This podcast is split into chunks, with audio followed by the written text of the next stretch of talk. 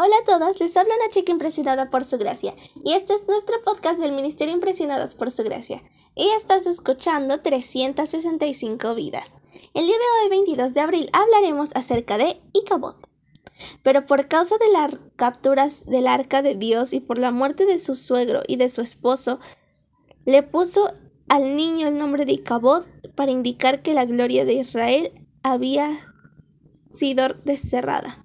Primera de Samuel 4:21.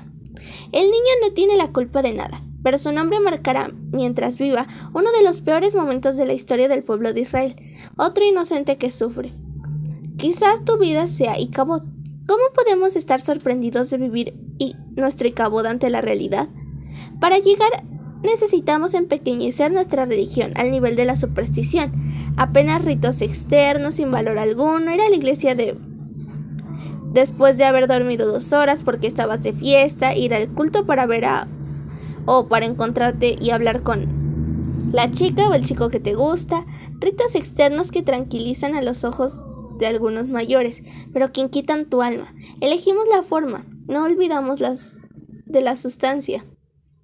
Caemos en pecados graves y escandalosos, pero los administramos. Ovni y fines son buenos para llegar al son buenos caminos para llegar al Icabod. Cuando el pecado toca a un líder lo despedazamos. Cuando lo comete uno de la multitud, lo explicamos. Jugando con el pecado llegaremos rápidamente a Icabod. El mundo se divierte mientras camina rumbo al infierno. La iglesia se divierte con él. ¿Tú te diviertes con él?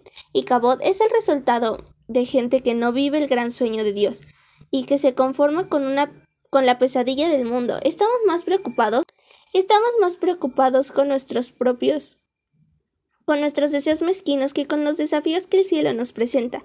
Estamos tan centrados en nuestros ombligos que no tenemos tiempo para mirar el horizonte. No podemos esperar mucho de personas que lo más lejos que consiguen ver es la punta de sus propios zapatos. Para que llegue y cabote es necesario ser eh, que el líder sea viejo y ciego y que lo máximo que pueda hacer sea sentarse en una silla y esperar.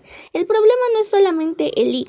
La cuestión está en un pueblo que no tiene la capacidad para cambiar y renovarse, que se conforma con la situación como está.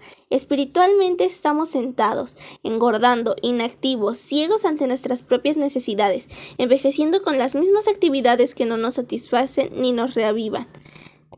La odis la Odisea. Tú podrías llegar a ser la Odisea, la buena. Noticia es que Jesús, pese a todo, ama la Odisea. Por eso te llama para retomar tu, para retornar a su gloria. Gracias por escucharnos en este bello día. Nuestra oración es que Cristo viva en tu corazón por la fe y que el amor sea la raíz y el fundamento de tu vida y que así puedas comprender cuán alto, cuán ancho y cuán profundo es el amor de Cristo. Hasta luego, bendiciones.